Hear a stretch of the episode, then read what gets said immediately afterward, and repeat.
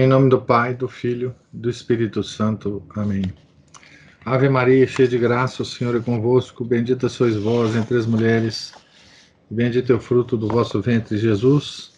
Santa Maria, Mãe de Deus, rogai por nós, pecadores, agora e na hora de nossa morte. Amém. São Felipe Neri, rogai por nós.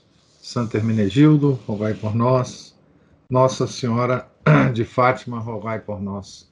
Em nome do Pai, do Filho e do Espírito Santo. Amém. É, bom dia a todos. Nós estamos aqui na página 44 da biografia de Paulo de Tarso, escrita pelo padre Joseph Rosner.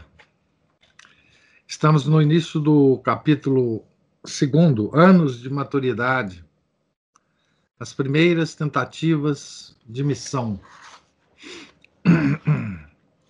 O item é a grande transformação, o primeiro item, né?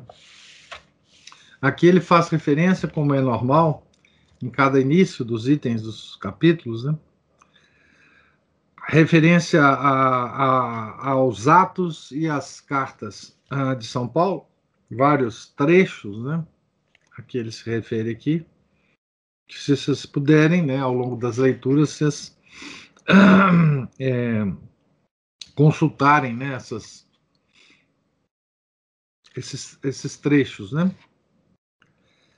Quando Paulo lança um olhar retrospectivo sobre a sua existência, distingue nela dois períodos: o tempo, o tempo sem Cristo e o tempo em Cristo.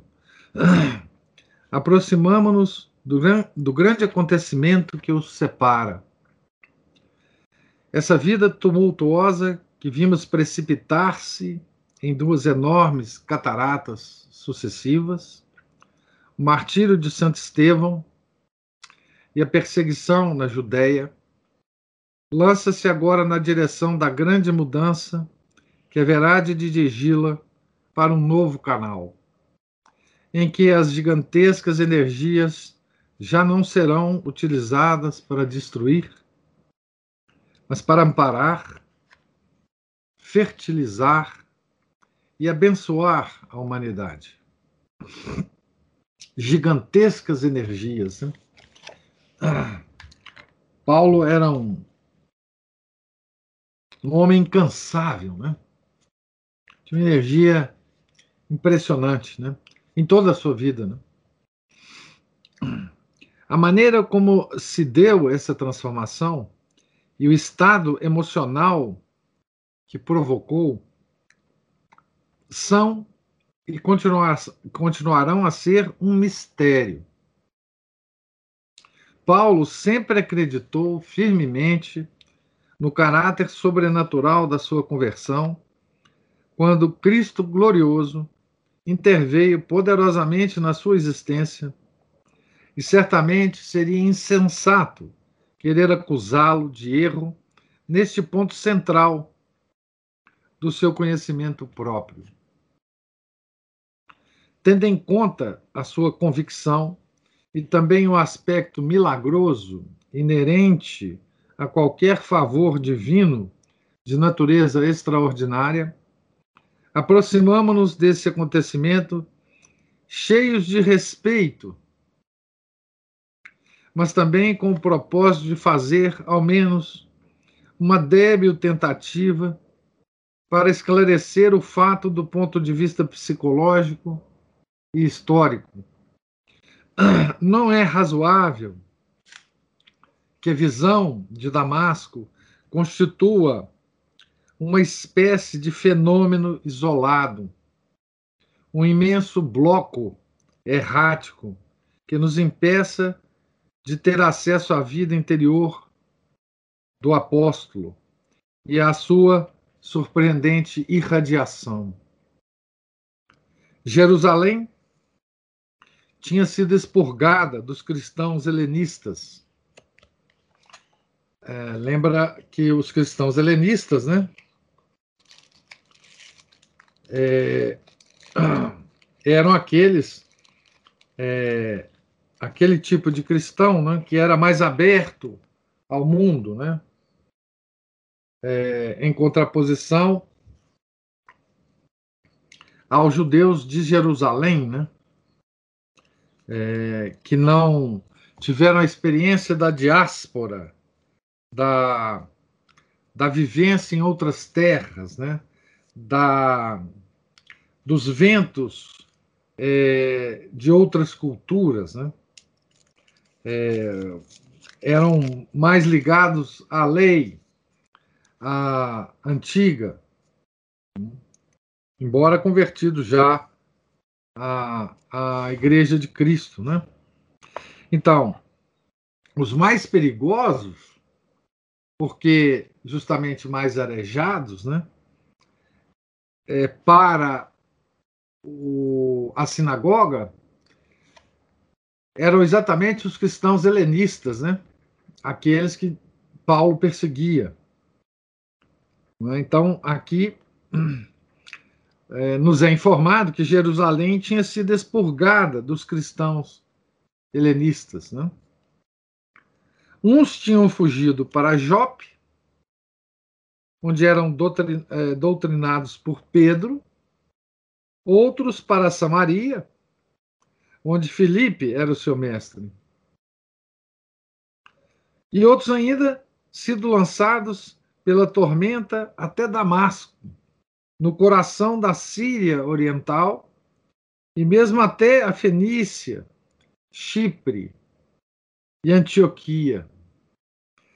A torrente dos fugitivos espraiava-se sobretudo por Damasco, uma das, mais, uma das mais importantes colônias israelitas, onde os judeus tinham o direito de estabelecer bazares desde o tempo do rei Acabe. Então, o pessoal fugiu né, da perseguição em Jerusalém. Perseguição essa centralizada em Paulo, né? É, é, que era o comandante da perseguição é, oficializada pelo Sinédrio, né? Era a única forma deles é, sobreviverem à perseguição, né? Noto de novo, né, que essa, essa perseguição foi a primeira perseguição institucionalizada contra a igreja, né?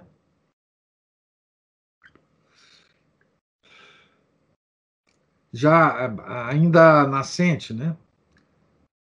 Poucos anos depois é, da morte de Nosso Senhor, né? Esses fugitivos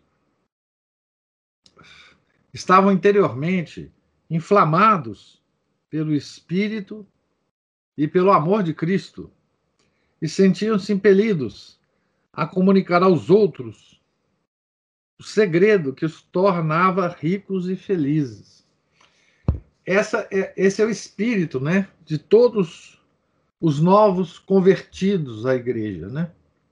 A conversão tem essa característica. Né? Nós temos vontade de é, contar para os outros né, a boa nova. E às vezes a, a gente conta essa boa nova de modo até muito alterado, né?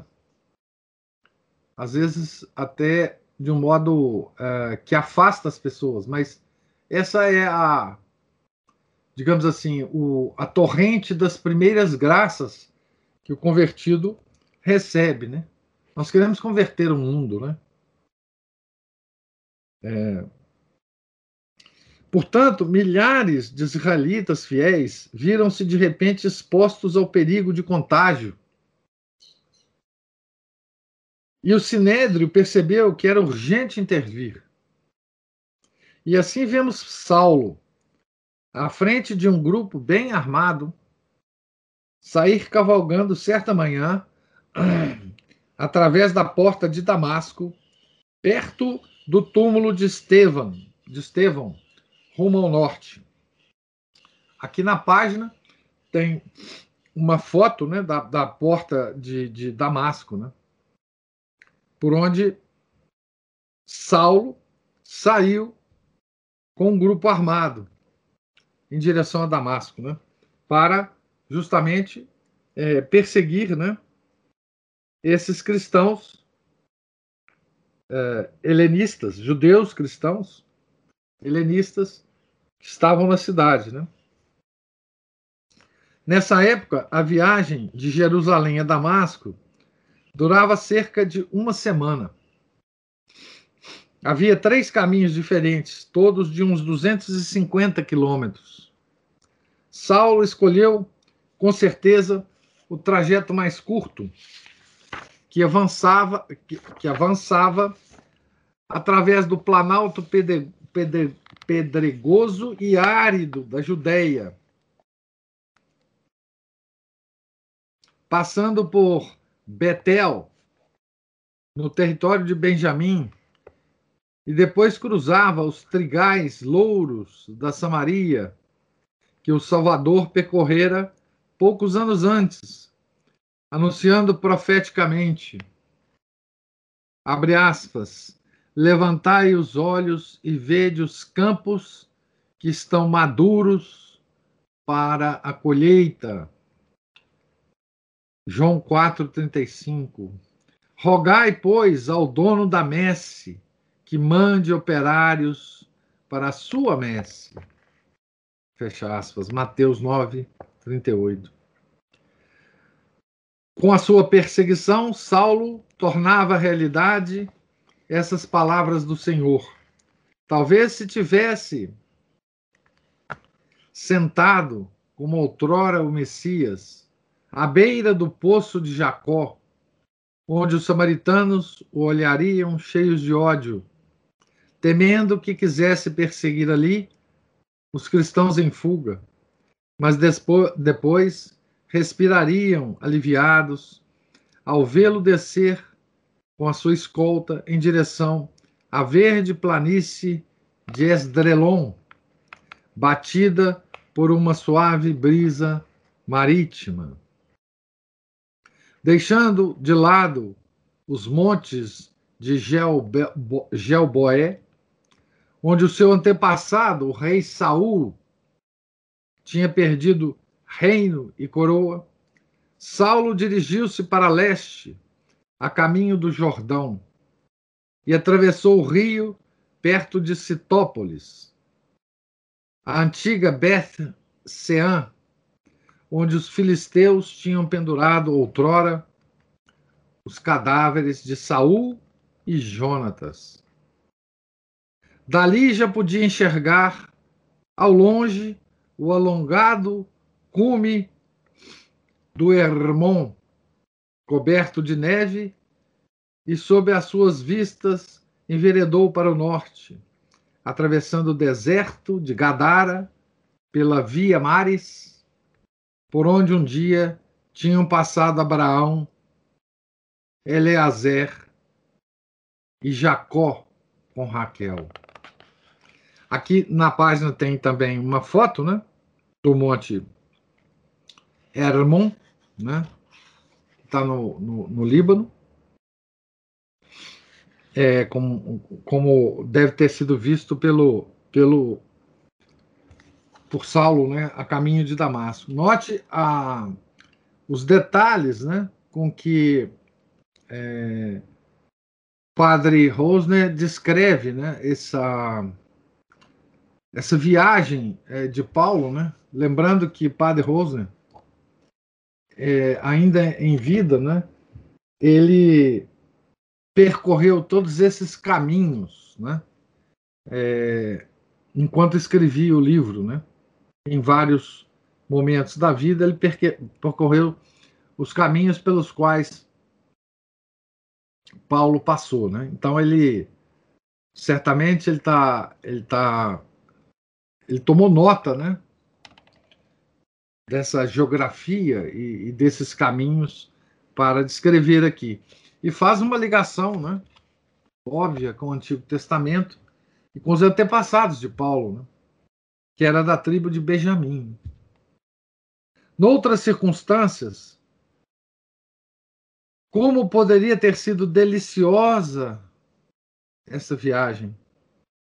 com as suas frescas noites, passadas em tendas de campanha, o crepitar da, da fogueira do bivac e o cintilar das estrelas.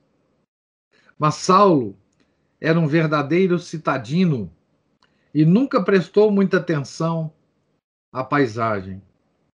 Nas suas cartas, não se encontra o menor frêmito de emoção perante o encanto da natureza. Graças ao seu temperamento introvertido, todo o seu interesse se concentrava em problemas de ordem religiosa e psicológica. O ser humano atraía-o muito mais do que a natureza. E Deus era o eixo em torno do qual giravam todos os seus pensamentos. Interessante essa observação, né? É, do padre Rosen em relação às cartas. Né? Não há descrições da natureza nas cartas. nem sequer metáforas né, em relação à natureza. Saulo lembra um caçador dominado pela paixão indomável da caça.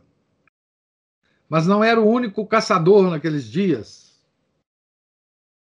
Um outro, outro com letra maiúscula, né? O senhor dos discípulos que ele caçava estava na sua pista. Saulo pensa que persegue, mas na verdade é perseguido. O poeta inglês Thompson descreve na sua obra O Galgo do Céu, galgo é um cachorro, né? um cão, essa infatigável persistência com que Deus acossa as almas que fogem dele. E quem de nós não percebeu alguma vez essa fuga da sua própria consciência?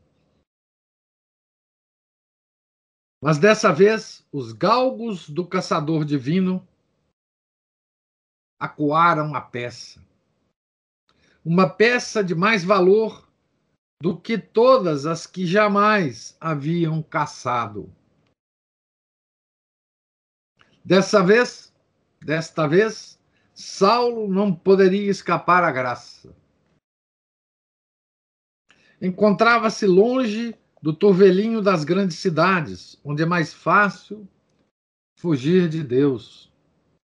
E não tinha consigo nenhum dos seus colegas ninguém com quem pudesse conversar. Seis dias de cavalgada solitária e seis noites de meditação. Quer quisesse, quer não, tinha de comparecer perante o tribunal secreto da sua consciência. É, essa metáfora aqui do, dos cães caçadores, né? É, de Deus caçando, né? A sua presa através da graça, né? Caçando cada um de nós, né? É muito bonito, né? É muito bonito. O cão é usado como como metáfora aqui da, da, de Deus, né? atraindo né? os homens é, para, para a sua graça, né? e também é usado algumas vezes né? como protetores da religião. Né? Os, os é, membros né? é, da ordem fundada por São Domingos, né? chamado Dominicanos, é, em latim Dominicanis, né? é, também tinha o nome, né? havia uma brincadeira com o nome, né? Dominicanes, né? os cães de Deus. né? é, justamente com essa com essa metáfora né, de não só caçadores de, de fiéis, né, como protetores, né, os cães de Deus, né, porque os dominicanos é, eram é, foi, foi a ordem foi criada, né, como uma ordem de pregadores, né. É, tá, os dominicanos sempre usam após o nome a, a, as letras OP, né, a ordem dos pregadores, que é aqueles que caçam, né? É, então é muito bonito essa essa metáfora, né, de como que Deus age para nos caçar, né? Os críticos e, e aqui chama, o, o padre Rosner chama atenção, né? Mas dessa vez os, os galgos do caçador divino acuaram a peça, uma peça de mais valor do que todas as que jamais haviam caçado. Era Saulo, né?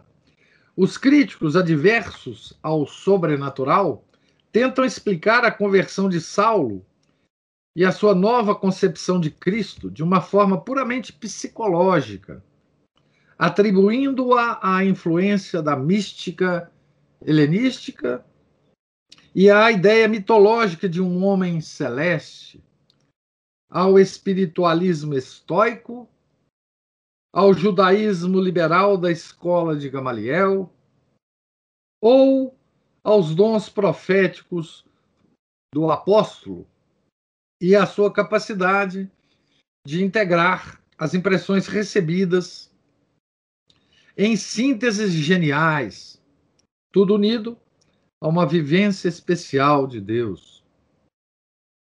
Falam até de um cristianismo pré-cristão de Saulo. Diante disso, não será descabido perguntar-nos qual era a concepção do Messias, dos judeus de então e, portanto, a de Saulo,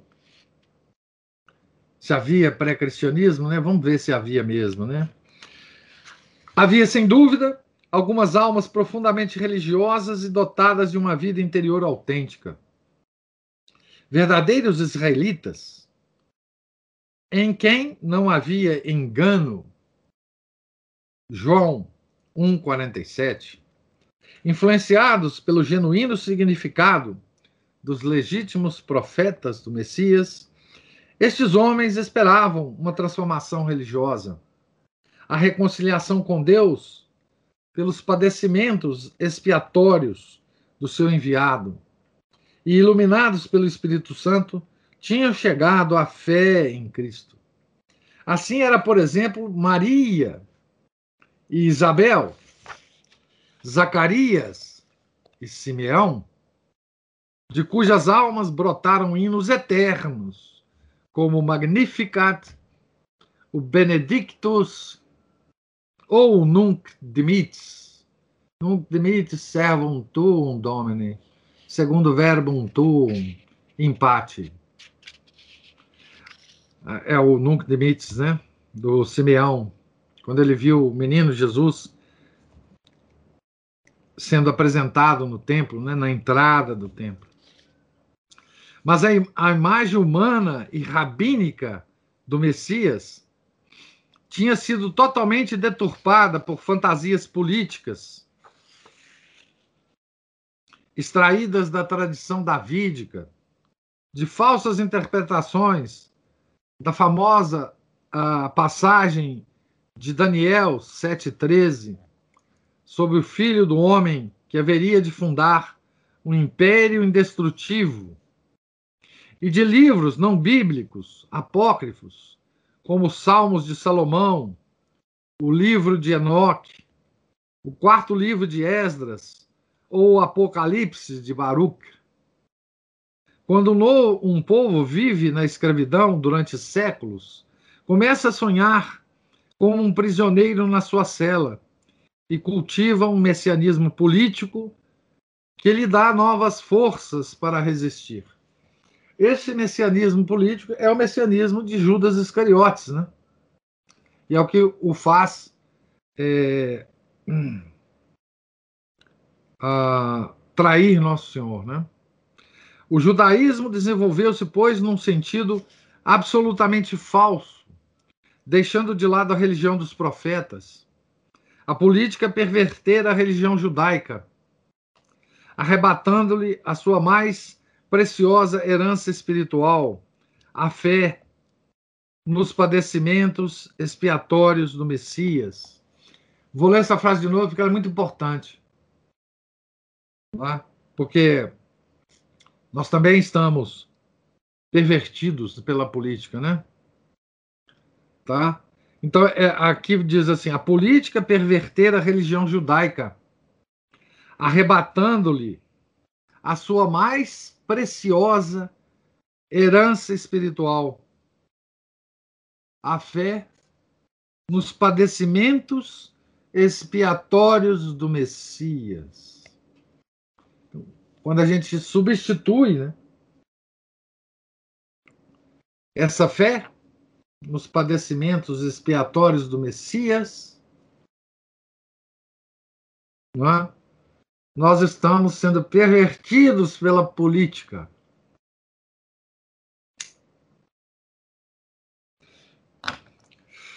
Como estamos agora, né? Entre outras coisas. Como estamos agora. Quando se falava dos tormentos da era messiânica, uma expressão entre aspas, né? tinham-se presentes apenas, apenas as opressões políticas dessa época. O Messias do judaísmo tardio já não era o homem das dores profetizados por Isaías, mas um ser de indescritível majestade, ao mesmo tempo celeste e terreno, guerreiro e homem de estado, muito superior a todas as fraquezas humanas, à impotência e à morte. Semelhante herói, semelhante super-homem, não podia ser vencido pelos seus inimigos, nem deixar-se crucificar. Daí o horror da cruz para os judeus. Daí o horror da cruz para os judeus. Tá certo? Quando os judeus viram Nosso Senhor sendo crucificado, isso estava além da, do entendimento deles, né?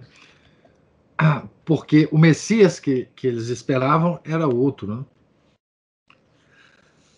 A sua missão consistia em dominar, julgar, aniquilar os, os inimigos, edificar um governo eterno no, no, do mundo e criar a paz universal. Hoje nós acreditamos o quê? Né? Que o cristianismo é uma religião que deve lutar pelo estabelecimento da paz universal também, não é? é nós ac acreditamos, né, que o cristianismo deve lutar para o bem-estar das, das populações, né? para o fim da pobreza no mundo, não é isso que a, a teologia da libertação prega, né? Nós devemos ser é, ativos nesse, nesse campo político, não é isso? Os cristãos modernos pensam assim, né? Ah, abre aspas, não é possível imaginar o terrível efeito que a sua aparição, aparição exerce sobre os seus inimigos. Fecha aspas. Estudo tirado do, dos livros apócrifos, tá? Abre aspas. Para onde quer que volte o seu rosto, tudo estremece à sua vista. Tudo que se encontra ao alcance de seu olhar, todos os que ouvem sua voz, sentem-se derreter como a cera ao fogo. Isso era o Messias esperado, né? aquele homem que ia destruir os inimigos simplesmente pelo seu olhar. Né? Aqui é ele tira do livro de Enoque, do, do quarto livro de Esdras, Esdras. A grande massa do povo judaico, mas especialmente os Shaberim, ou guardiães oficiais da religião, os escribas e fariseus, não estavam de maneira alguma preparados para aceitar a ideia do sofrimento propiciatório do Messias. Somente os An-Ha-Ares, os atribulados e oprimidos, a escolheram comovidos. Nem mesmo o círculo dos apóstolos estava completamente livre dos sonhos terrenos, pois também eles aspiravam a ocupar lugares de ministros à direita e à esquerda do Messias.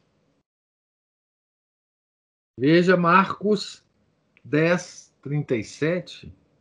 E Pedro repreendera Jesus quando ele tinha anunciado os seus sofrimentos. Mateus 16, 22, Marcos 8, 33. Mesmo depois de ressuscitado, o Senhor tivera dificuldade em abrir os olhos dos discípulos de Emaús. Abre aspas. Porventura, não era necessário que o Cristo padecesse todas essas coisas para para assim entrar na sua glória? Pergunta Nosso Senhor, né? Aos discípulos de Emaús. Lucas 24, 26. Essa era, pois, a imagem messiânica que dominava o espírito de Saulo. A morte de Cristo na cruz provava a seus olhos a falsidade do Messias e constituía o sinal mais seguro da hipocrisia dos seus adeptos. Isso para Paulo, né? E a ideia de que os judeus e os membros de outras raças deviam ser irmãos no mesmo reino que poderia ser que poderia ser senão uma monstruosidade intolerável. É preciso termos em conta tudo isso para podermos avaliar o que significou a invasão do Espírito Santo na estrutura consciente de um homem como Saulo, no momento da sua conversão em Damasco. Veja aqui a tremenda é, tragédia, entre aspas, né?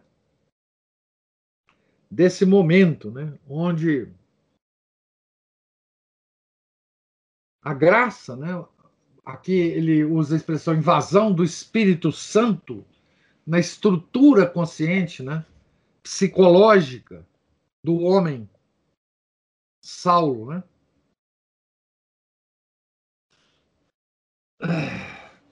Havia seis dias que estava a caminho de Damasco, levando no bolso a ordem de prisão contra os cristãos de lá acodem-lhe uma e outra vez à memória as palavras do profeta, repetidas pelos nazarenos martirizados, que era o nome anterior dos cristãos, né? Nazarenos. A imagem do cordeiro levado ao matadouro, do Messias crucificado e morto, que salvaria o povo de sua miséria religiosa e moral. Foi o terceiro aguilhão. Saulo revoltava-se contra essa imagem messiânica com a fúria de um fanático. Como poderia ele, tão orgulhoso do sangue judaico de seus antepassados, tornasse uma apóstata.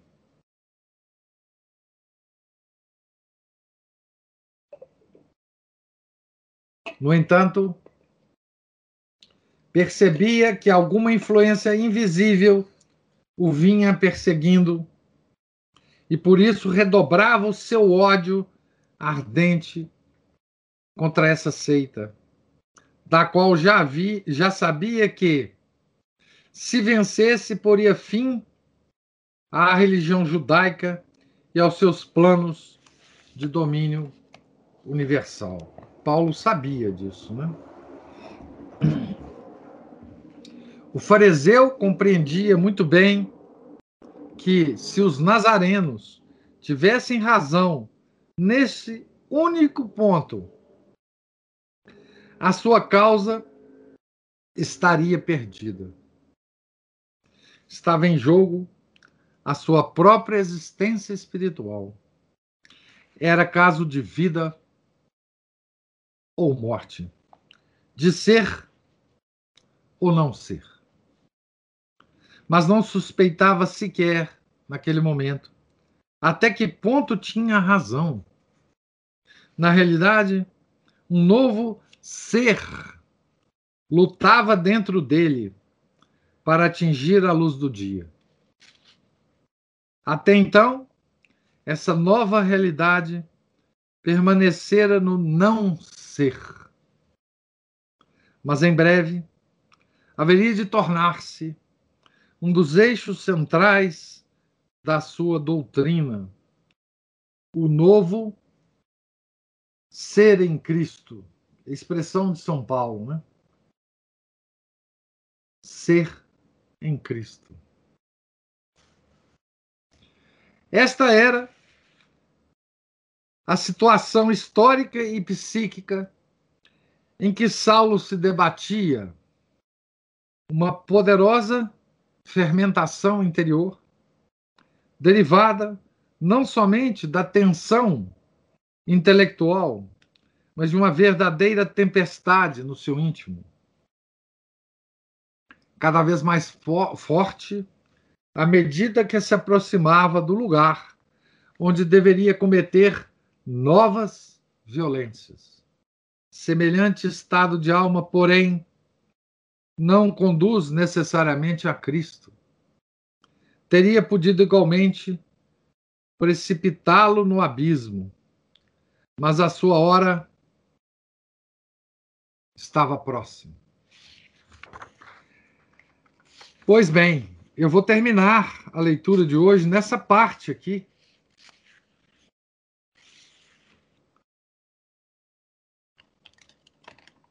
para que nós tenhamos a sequência, né?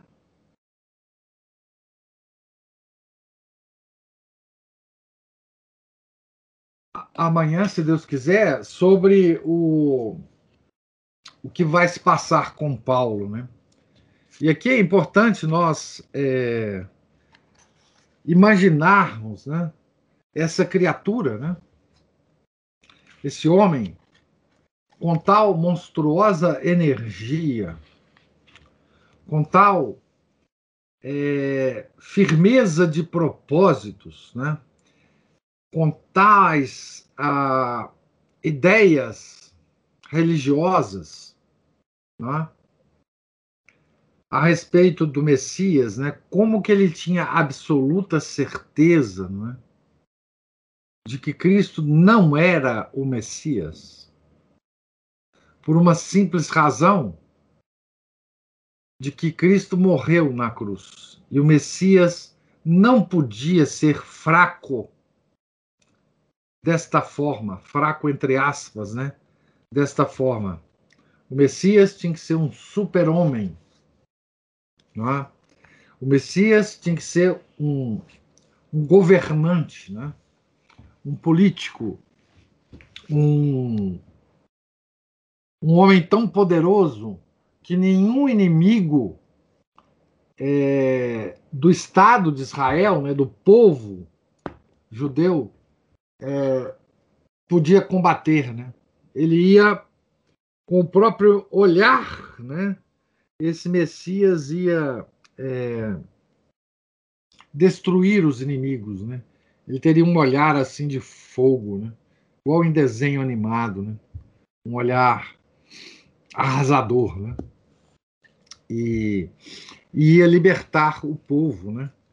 É, das suas misérias, que é a, a visão é, que movimentos muito modernos dentro da Igreja Católica tentam nos, nos vender, né?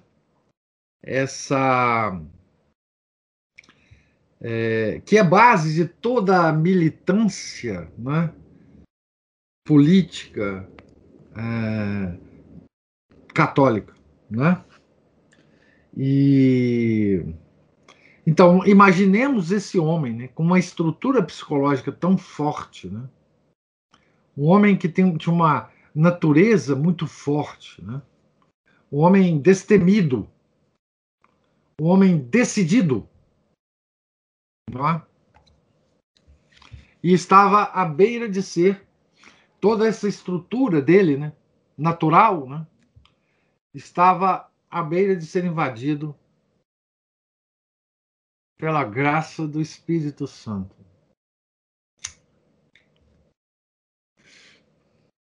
De ser é, circundado pelos cães do Senhor, né?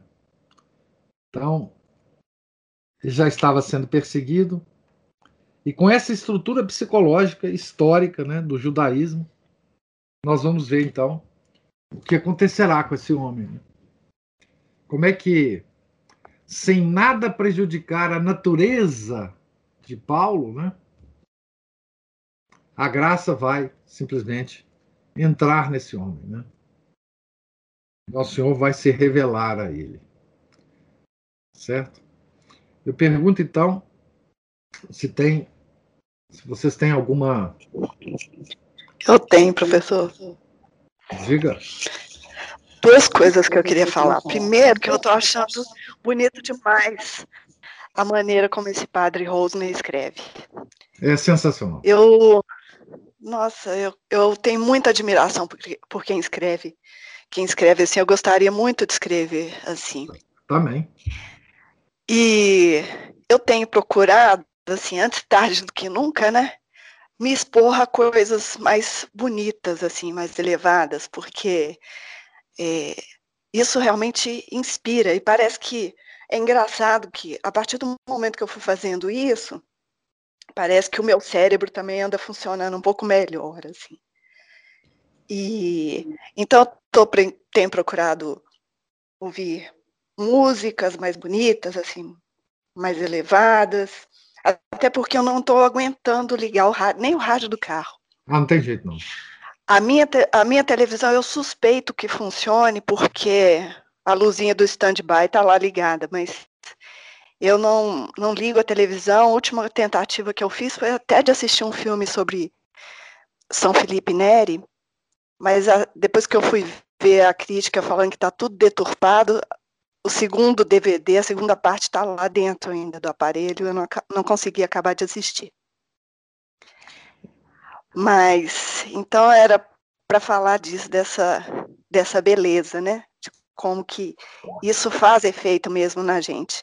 E, e a segunda coisa é que, motivada por essa leitura, eu fui, eu abri aqui, é, é em algum momento cita Efésios, né? E eu fui ler a carta aos Efésios. É um código de conduta. Eu não conhecia. É, né? é uma imitação de Cristo. Pois é. É, é, é muito bonito também. Pois é, e é interessante acompanhar a leitura desse livro com a leitura das cartas. Ele vai falar muito sobre as cartas. Ele vai. Porque, assim, esse, esse padre. Quer dizer, é, eu, eu quero dizer para vocês o seguinte: esse livro é um livro de literatura, propriamente dito. Tá? É um grande escritor. Os outros também que eu li, né, o Henri Guéon também é um grande literato. Né? Eu tendo a, a, a ser mais, mais atraído por, por, por, por esse tipo de escritor. Né? Escritor que vai escrever sobre um santo, mas é, antes de tudo, um, um literato, né? Assim, enfim. Mas essa elevação é, que você está sentindo, né?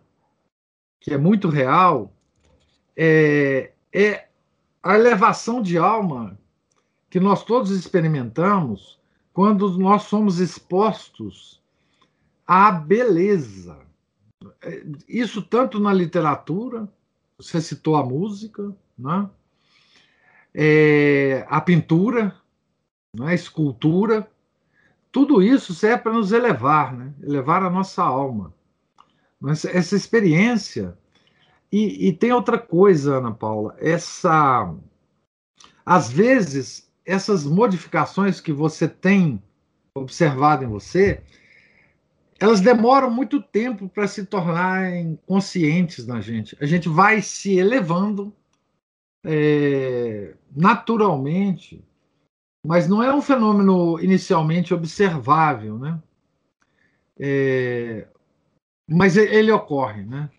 Quando nós nos expomos, é, quando nós nos expomos a um tipo de, de leitura elevada, nós não conseguimos retroagir mais né? Você não consegue depois pegar um livro, enfim, inferior. Né? E daí você começa a ter um critério para formar a sua própria biblioteca, né? que é o critério, esse seu critério da, da, da enfim, dos hábitos que você tem é, é, uh, adquiridos, né?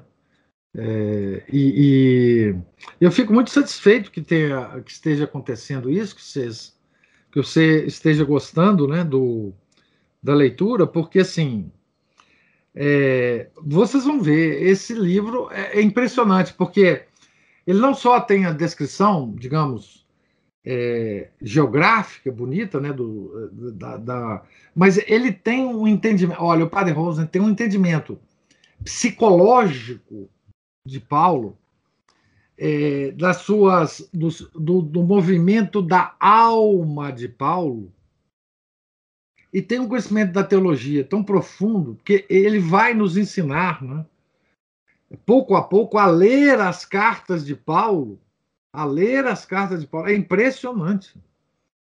Ele vai fazer comentários porque para cada carta ele vai visitar a cidade a qual é dirigida a carta. Ele vai nos explicar por que, que Paulo está usando aquela, aquela forma de expressão para aquela comunidade. O que, que, qual que era o problema daquela comunidade, ou os problemas, né, que Paulo estava tentando é, endereçar. Esses problemas nós vamos entender profundamente. Né? Então, por isso que eu, eu disse no início, né, prepare aí a, um Novo Testamento bem traduzido, né? Porque vocês vão, essa, esse desejo de ler as cartas vai, vai aparecer é, automaticamente em vocês.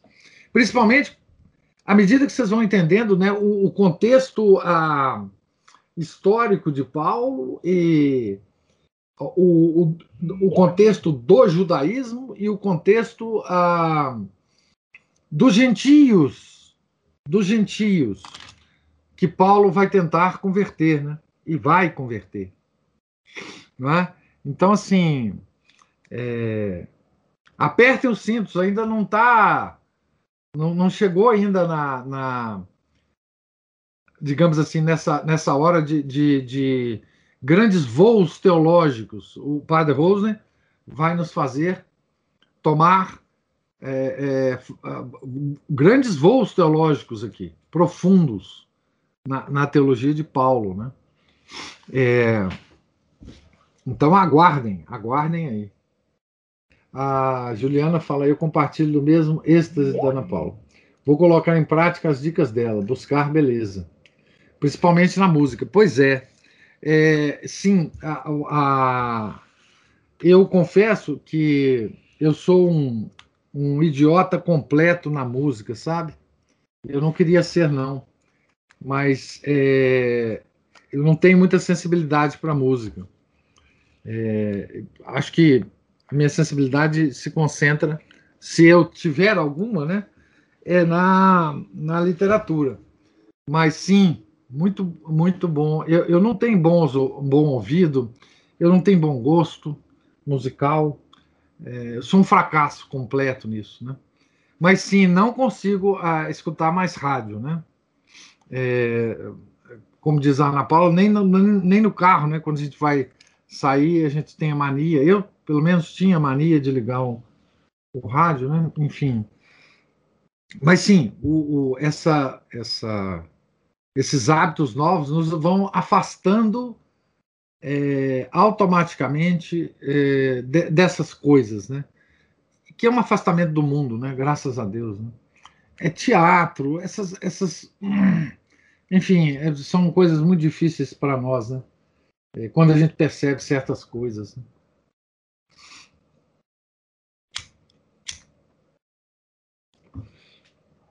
É, mais alguma observação, gente?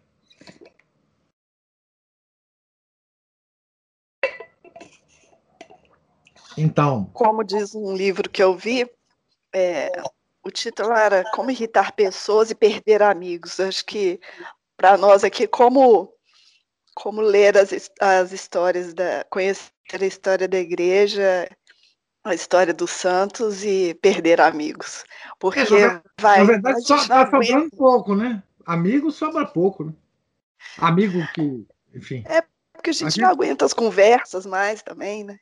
Sobra é parente, né? Porque parente não é amigo, é. né? Parente, parente a gente tem que conviver, né? É, mas mesmo assim os parentes afastam da gente, né?